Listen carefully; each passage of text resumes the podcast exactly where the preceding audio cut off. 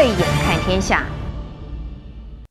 二零二零年对全世界来说都是非常不愉快的、急于摆脱的一年。这么艰难的日子，如今也竟然走到了十月份。回头去看这大半年的发展，有个奇怪的现象，就是不管有没有需要，很多的国家都在思考是不是要添购军事武器。像是上个月，长时间以来从来不曾卷入战争的瑞士，居然还举行了公投，要替空军购买新的战机。最后是以相差不到九千票的差距，批准了六十六亿美元新战机的采购案。至于夹在中美之间的日本，在安倍晋三还是首相的八月份，也传出了考虑是否应该要采购武器，像是部署远程导弹，以便在遭到攻击的时候，可以对敌方的导弹来发射场进行打击。那么意思就是要买武器，未雨绸缪。更不要说原来就已经是拥有强大军事装备的国家，今年是如何扩大执行军事演习？一时间原本就在打仗的，跟没有在打仗的国家，大家通通都在。考虑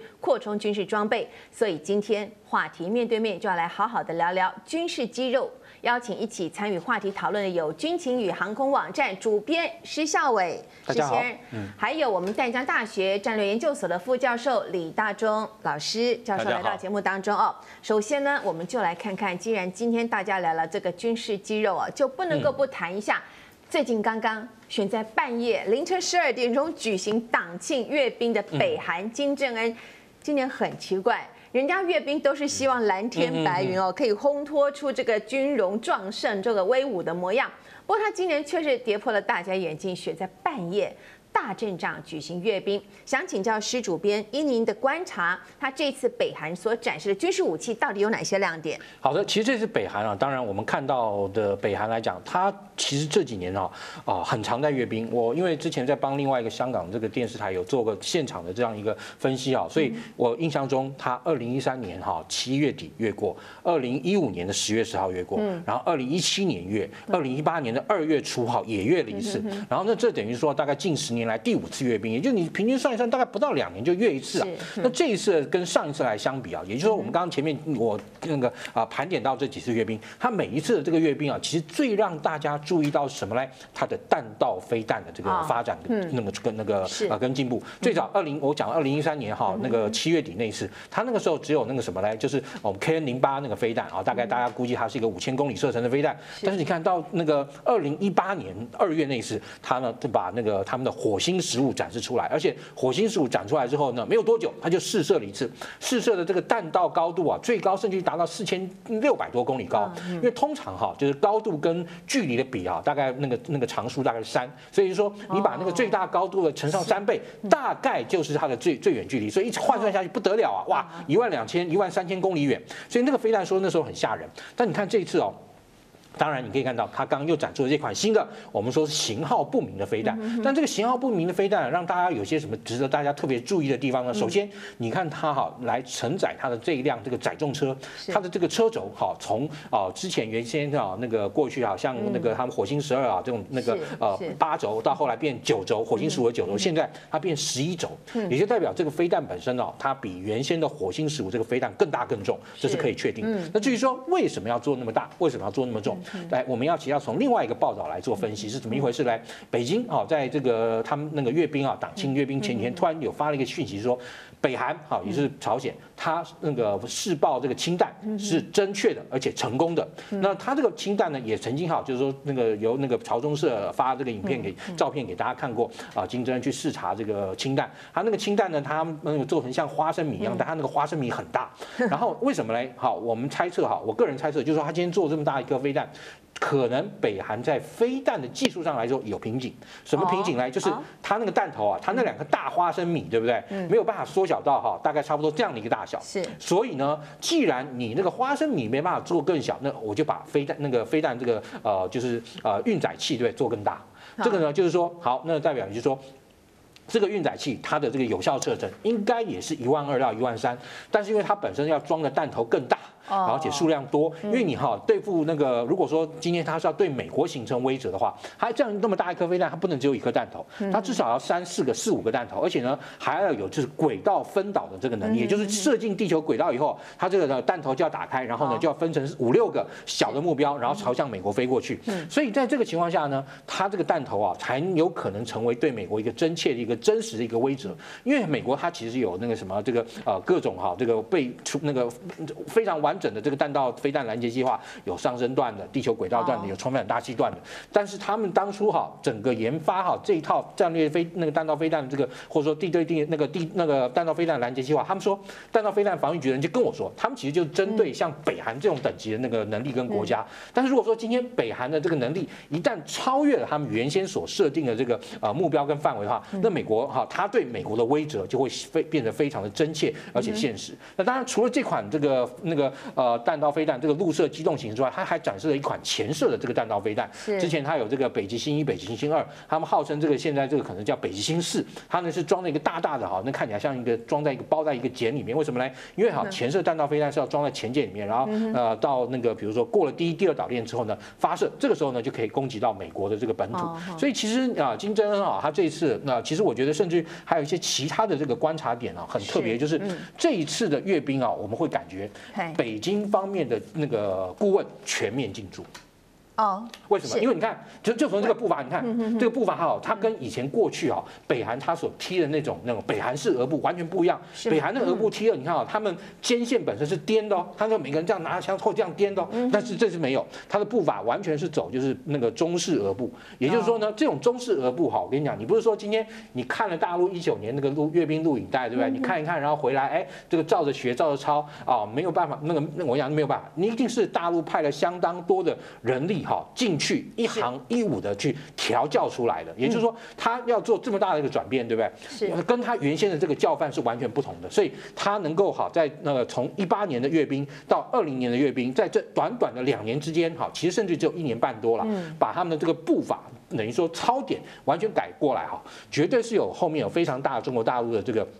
顾问全面进驻，而且甚至于好，还从另外一个小地方，他那个战车好像他有一款这个，好像我英文叫做那个名称呃很有趣，他那个名字叫伏羲，好，就是我们说那个外形长得跟这那个俄罗斯阿玛塔 T 那个 T 十四，然后跟 M one A one 的这个混血的一款新款新型的这个主战车，它那时候出来的时候，你看啊，像这种转播模式，它呢现在啊，它除了就是说，你看它那个镜头会移过去之外，过去北韩的那个阅兵转播，相对它都是在几个点固定的点啊，那个讯号互相切换，但是呢，他们这这次多用了一个，地上有一个无人车，然后这个无人车啊，它走的时候，对不对？会跟着，像比如说刚刚那个后面那批那个主战车出来的时候，它那个小的那个转播车会开到。那个那个阿妈那那批战车的第一列，然后跟着那列战车一起走，然后把那个讯号送过来。那个其实也完全是啊，就是央视去年在转播，就类似像这样的镜头。是，你看它这种镜头啊，就是过那个去年央视在转播啊，见证七十周年大阅兵的时候呢，这种这种这个这个表现的这样一个手方法。所以哈，我可以我个人猜测，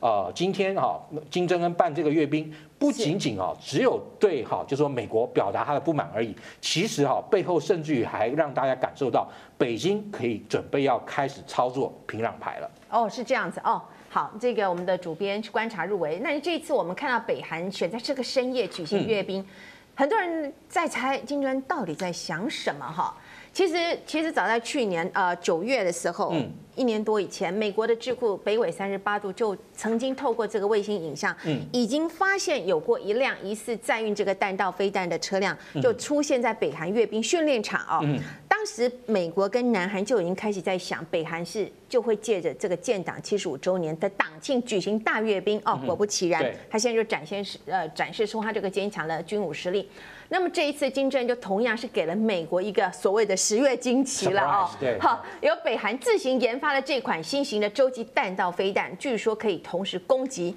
就是美国的华盛顿，嗯，还有纽约。另外，也有南韩的专家说，北韩的飞弹可能已经把美国的东岸整个都已经是纳入他的这个射程范围之内，所以就让川普非常的不高兴，打他的脸嘛。他去他过去所做的就是三次，我们认为说是这个有名而呃无实的这个跟川金的这个会谈啊，对不对？Lip service 就口惠而实不至啊，实不啊，这个实不至。让川普非常不高兴，但是从总总体的这个战略布局来讲，老师啊，教授，请问一下，你认为金正恩为什么要选在这个时候做出让这个川普脸色这么难看的举动？呃，我觉得他还是剑指美国了，因为所有的军事的这个展示、武器的展示，其实后面一定有他的政治意涵。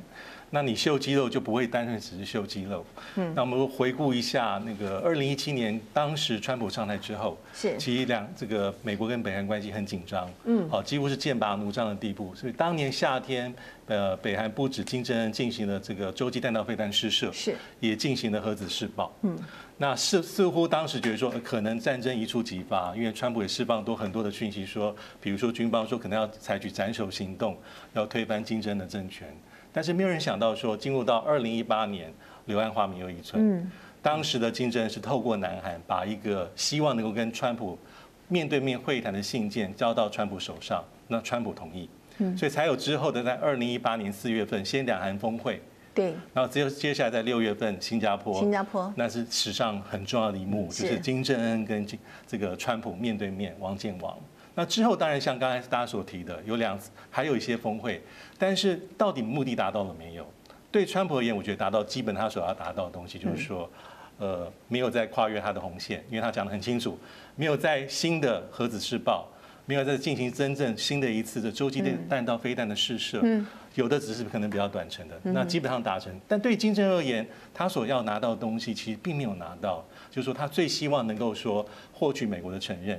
能够得到一个保证，说美国不会攻击北韩，还有更关键的、更致命的地方是解除国际社会，包括美国、包括联合国对于北韩的经济制裁、贸易制裁，因为那是掐住了北韩的生路。嗯，所以包括像金融制裁、出口、呃能源，还有包括了这个所谓的渔产品，包括了纺织的出口，甚至包括北韩劳动力的出口，在这几年当中，其实联合国安理会在美国的一个支持之下，其祭出一波又一波。对北韩更严格的制裁，嗯。所以金正恩应该是似乎想要表达意思是说，马上要进行美国的大选，借由这一次党庆的阅兵，同时可以展现出他的实力。嗯。虽然金正恩口口声声说我有这些新型的战略型武器，他在年初就已经预告，那这次展现出来，他说我们不会主动攻击，先发制人，我们是做防御性的。但是明眼人都看得出来，这次借由这次的这个军事的这个。呃，一个演训啊，这个阅兵，其实他在刷存在感，也同时对于国际社会，尤其对美国，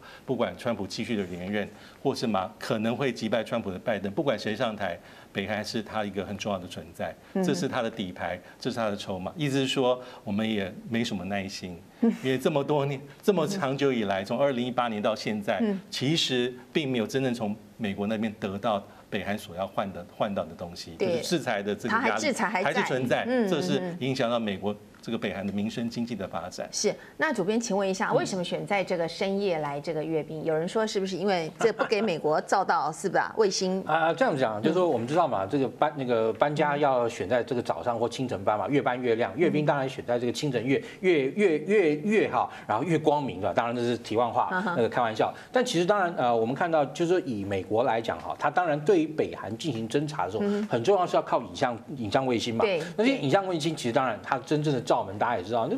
在那个黑夜暗蒙蒙什么都看不到的时候，你就真的什么都看不到。其实当初好像比如说他们在那个预演的时候啊，多次的这个预演跟练习，像这次就很奇怪。其实大家发现西方世界事前所透露的讯息并不多，甚至要只有说，哎，好像北韩在做进行阅兵的准备。那后来现在谜底揭晓，他们在运那个半夜里面这样这样阅嘛啊。当然，因为其实北韩本身呢，它其实并不是一个什么那种夜间的这种照明跟电力非常发达的一个国家跟地区嘛。我们大家看到这个呃这个人造卫星这个半夜。飞到这个呃东亚上空、东北亚上空的时候，就北韩相对来讲，它的境内就是比较暗一点。那也就是说，它利用晚上，因为晚上哈，毕竟卫星它是一个可见光哈，特别是影像侦察卫星，它需要在可见光的这个情况下进行。当然，你有那种什么红外线卫星什么其他的这种，但是你哈，如果说红外线哈在晚夜间哈，你透过一些巧妙的伪装，某种程度来说，还是可以尽量降低被发现或是一些啊那个被啊真正看到，像比如说我们刚刚看到那个大型的那个弹道飞弹，对不对？它其实可能就是用一个大型的车子，但是呢只有车架，然后上面这个弹还没有装上去，会用一些其他这个方式伪装，让哈就是侦察卫星或间谍卫星呢在看的这个过程中啊没有办法看到真正的这个端倪，然后一定要等到哈真正啊这些十月十号当天阅兵的时候，哎大家才发现哇不得了，北韩又拿出新的大杀器来吓大家了。是不止北韩阅兵，不只是让美国。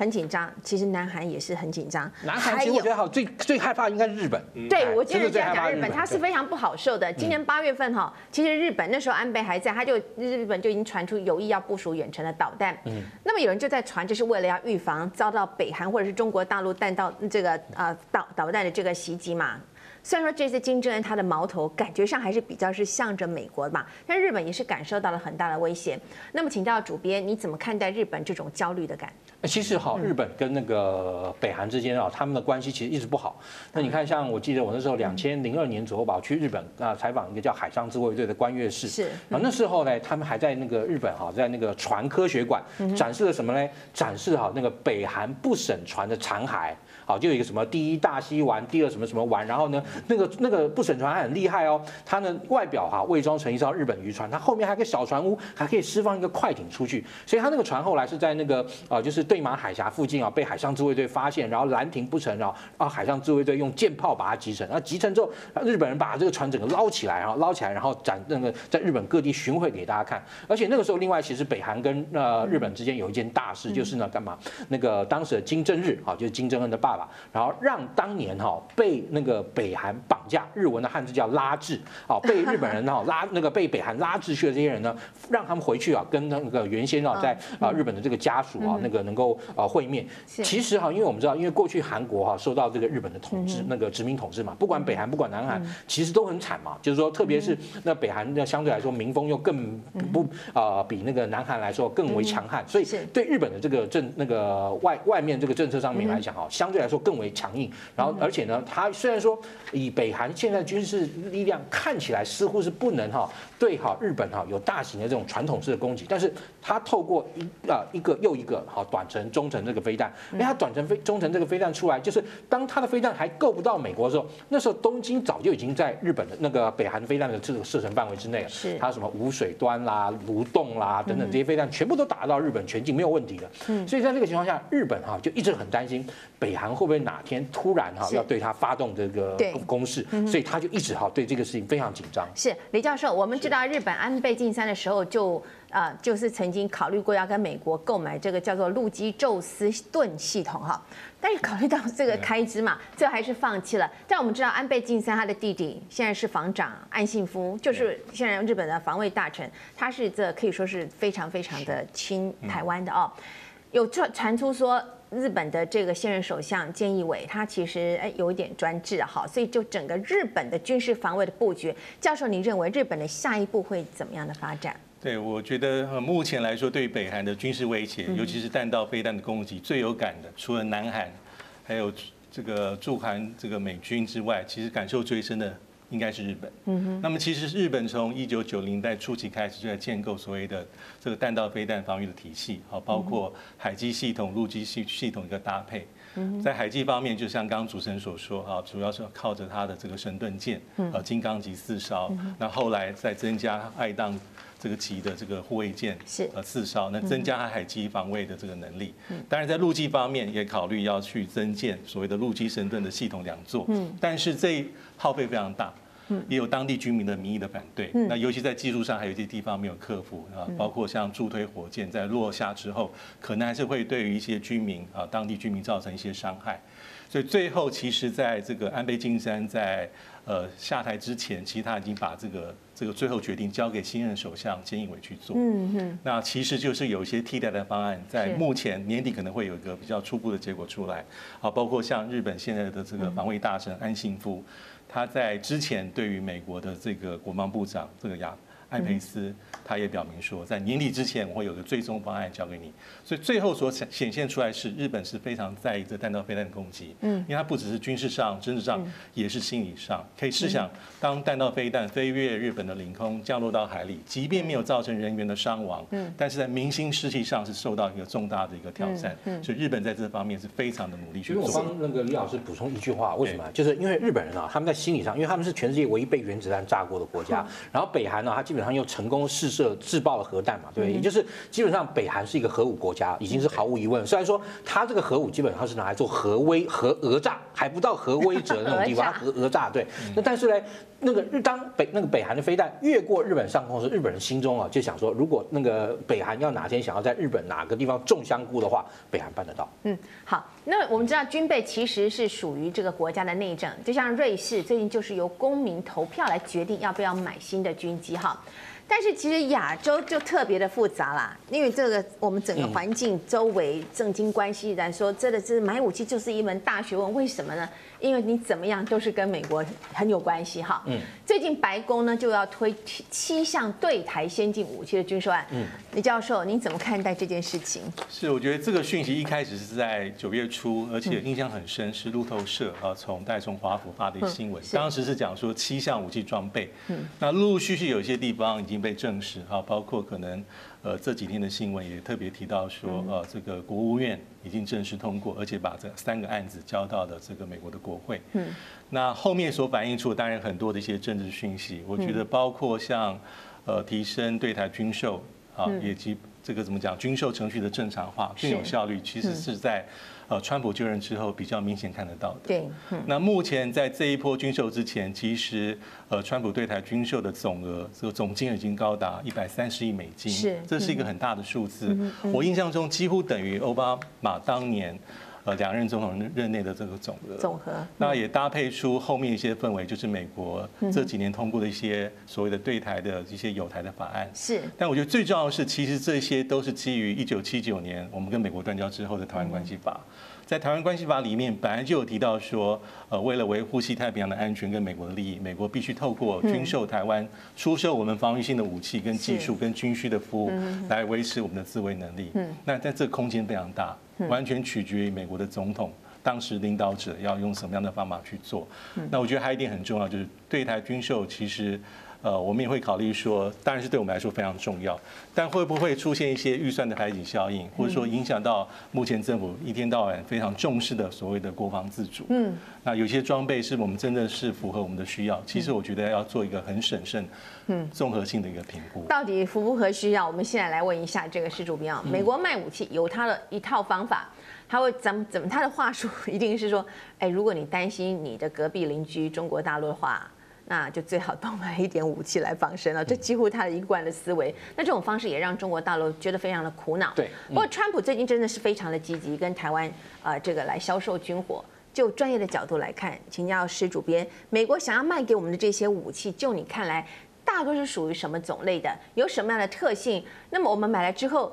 这些武器的 CP 值到底高不高呢？哎，这两年其实说真的有非常实质的变化。我所谓的实质变化，就是过去基本上来讲，虽然说我们讲说啊，你如果把武器看成一个刀子，对不对？哎，这个我记得帅委员最喜欢做一个比方，就是这个你这个武器就像菜刀，这个菜刀你这个太太在家里面拿菜刀在切菜，它呢是防卫性的。但如果说今天你们俩小两口吵架，你太太拿着菜刀在追着你，那个菜刀就变攻击性了。其实武器也是这样，它基本上其实是呃一体两面，攻守兼备啊。那但是。这几年哈，就是说我们看到，其实很大一个原因也是来自于，就是说，毕竟就是大陆方面啊，他们在整体的这个国防的力量，随着他们的这个经济也好，就是说那个情况啊大幅改善以后呢，军事现代化让我方原先所拥有的优势被大幅抵消了，这是事实。在大概西元两千零五年之前哦，基本上我们中华民国空军的值跟量啊是在两岸的这个军力对峙上面来讲，我们是讲有优势的。嗯。但是两千零五年以后，我们开始慢慢的发现这个天秤开始往。里面歪过去了，再加上他们现在其实拥有数量非常庞大的这个短程地对地弹道飞弹，那这个短程地对地弹道飞弹啊，对我们来讲，其实就一直是我们防卫上的最大罩门。为什么呢？因为首先，我们的确不是我们说，哎，有人说我们不是买了爱国者吗？现在天宫山也在做这个呃研发，要能够拦那个弹道飞弹呢。但是我们千万不要忘记。攻方有至少一千两百枚。好，那通常啊，如果你要拦截一枚，你大概在军事作业准则上，你要发射两枚飞弹去拦它，然后一枚攻击你的飞弹造价大概是一枚拦截你的飞弹三分之一，等于说你大概要花六倍的价钱去拦一颗飞弹。OK，那拦得到也就算了，问题是现在它有一千两百枚地对地弹道飞弹，也就是说我们现在所有的这些攻二、攻三哈，包括把攻三呢加上这个爱国者加起来至少要那个两千四百枚。要两千四百枚才有可能全部一对一的去拦它。好，那但但是这个情况下，我们现在全部才啊大概才五百多枚，也就是说你不可能拦住它所有的这个地对地弹道飞弹。但是好，拦到那个拦那个它那个前面哈，我们两批拦过以后，那后面怎么办呢？嗯，好，那其实当然你说我们用我们空军啊过去炸，但问题是对不起啊，你空军过要过去去把那些那个呃武器找出来，你也要有那个侦测装备啊，另外你要知道它那个东西在哪里。所以他们这一次啊，你可以看到近几年它基本上来讲就是呢。要把武器的部分从原本的一些啊防卫型的，或者是增强我们的传统的海空啊陆海空实力型的，转换为一个就是呃现在称为一个叫源头打击。嗯，什么叫源头打击呢？就是好，他今天有一千两百枚飞弹，前面这个射射飞弹之后，前面的部分你用你的这个爱国者弹道飞弹拦截系统把它拦住，那剩下的你要用你这个源头打击的能力去把它打掉。好，那对我们来说好，但这次一整套这个配套武器啊，你发现它其实就是绕着这个逻辑在转。首先 MQ 九哈那个无人机啊那个。一开始啊，传出这个无人机要卖台湾，说啊，台湾很多这个什么乡民啊或民嘴啊很开心啊，这个飞机可以在空中飞四小时，可以飞一万公里啊，可以到这个呃那个那个地球的另外一边去执行斩首啊，他就脑补到说，哎，是不是可以到那个呃境外去进行斩首作战？我就讲说不要开玩笑，为什么？因为你哈这种无人机，你一定要在一个电磁环境对你有利的情况下，你才有办法运作。好，那我们刚刚讲，但是这次这个 MQ 九它卖要干嘛嘞？它其实啊卖给你一个长程的一个在空中啊，它有一个。呃，搭配一个这个呃那个套件，就是让你在空中可以做那个电子侦察跟电子那个征收的。特别是我们国军其实相对来说在电子征收能力很差。那个他过去啊，我们这个是买这个 MQ 九来干嘛嘞？对大陆这个弹道飞弹开出来之后，当它的这个飞弹发射车到了这个发射点，这个时候它就要架一个天线，然后它的驻地也会有个天线，然后彼此之间会有一个非常短暂的无线电讯号通联，告诉你这个要飞弹要打哪里。嗯，那这个无人机呢，搭配的那一套征收设备，就是要在这个火石电光之际去找出那个讯号，然后找出接收方，然后呢，再透过我们刚刚讲到跟美国买的源头打击的那个鱼叉巡弋飞弹，还不是陆叉的那个反舰飞弹哦。然后另外好像比如说我们之前也呃卖给我们的一些包含的这个 G Y 攻击武器等等，在就在这个时候，你要把它的飞弹发射车找到，然后进行源头打击。那同样的，他这次卖那个陆基鱼叉也是，那个陆基鱼叉就是希望你能够打到对岸哈海岸岸岸海岸线上，甚至于海岸内陆一点哈，对方会对你进行源头攻击的目标。所以你可以看到它的逻辑是改变。好，那美国越积极的对台湾好，那么看在中国大陆眼里一定是不不开心的嘛？哈，那么最近中国大陆就在沿海的军事演习，真的是非常的频繁啊，频繁到由台湾好像已经都无无感的那种、那种、那种、那种、那那样那样的这种频率啊。那么最近这一周，中国大陆在福建古雷半岛东侧海域实施了弹呃实弹的射击军演。那么提前发布的禁航通知上就明白了写着“实弹危险，生命可贵”，警告大家没事最好都不要经过这里，好，以免流弹 流弹不长眼，哈，伤了谁都不好处理嘛。从中国大陆这些动作来看，教授，您觉得美国、中国这两个国家到底在想些什么？我觉得这些很频繁的军事的动作，包括演训啊，包括在台海、台海周边、西太平洋、南海，其实后面反映的是一个美国跟中国大陆的霸权竞逐。嗯，只是因为军事上的一些动作，我们特别有感，特别容易吸引大家的目光。是，但其实中国大陆跟美国的这种竞竞争又合作关系，在这几年其实是越加的白热化。不只是在军事，一开始是在贸易、在科技、在外交，没有互。比如说互关领事馆，然后在这些军事行动，其实它后面反映出的氛围是如此。那主要就是因为现在川普政府把中国大陆跟俄罗斯很明白，从所有的美国的官方文件都界定为是我们的美国的战略竞争对手，是。修正主义强权，意思是说他认为中国大陆是不不满意。呃目前的世界的状态，要挑战美国领所领导的这个秩序、繁荣跟利益的。嗯，那其实这跟过去奥巴马时期有点不同。嗯，因为当时奥巴马是把中国大陆定位为非敌非友。不是朋友，不是敌人，我们是竞争者。嗯，但是要保护这个竞争是要良性的，不失控的。嗯，那很显然，目前川普的政政府的走法是往前更推进一步。嗯，那会不会再往更糟的状况走？比如说冷战？其实我觉得要看未来，假设川普继续执政，或是拜登取得这个挑战者成功，要看美国。对于中国大陆的定位，美中关系是敌是友，还是说你就是我的敌人？那么，随着现在全球各地都纷争四起，我们也看到了各国正在毫不掩饰的展现自己拥有的军事肌肉。但是回想过去历史上发生的重大战争所带来的伤害，真的太大了，应该要牢记那些痛苦的教训，避免让世界遭受致命的病毒无情攻击之后，再陷入国际间互相开火的局面。好的，以上就是今天的慧眼看天下。未来还有更多重要的国际局势消息以及背后的内幕角力，也请您持续的锁定。同时，也欢迎您上 YouTube 网站订阅以及分享。我是王宝慧，我们下周同一时间再会了。